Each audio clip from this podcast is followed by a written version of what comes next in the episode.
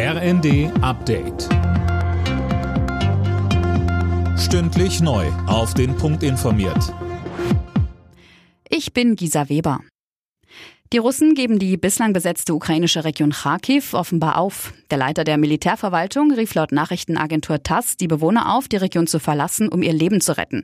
Kurz zuvor hatte das russische Verteidigungsministerium den Rückzug der russischen Truppen aus zwei strategisch wichtigen Städten in der Region zugegeben.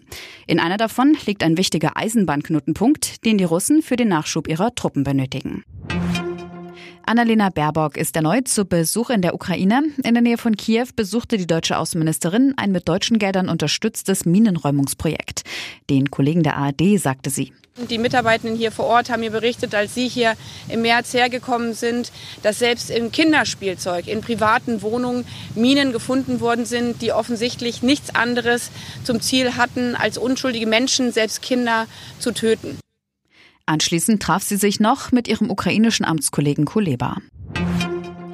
Tausende syrische Flüchtlinge in der Türkei planen offenbar eine Flüchtlingskarawane Richtung EU.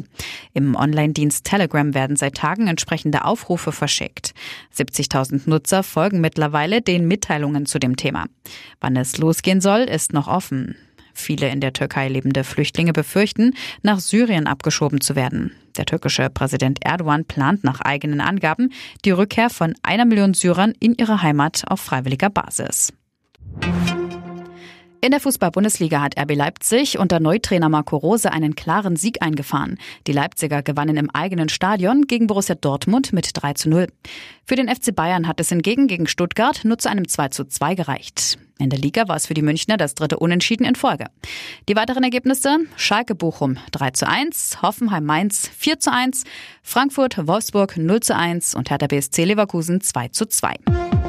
Alle Nachrichten auf rnd.de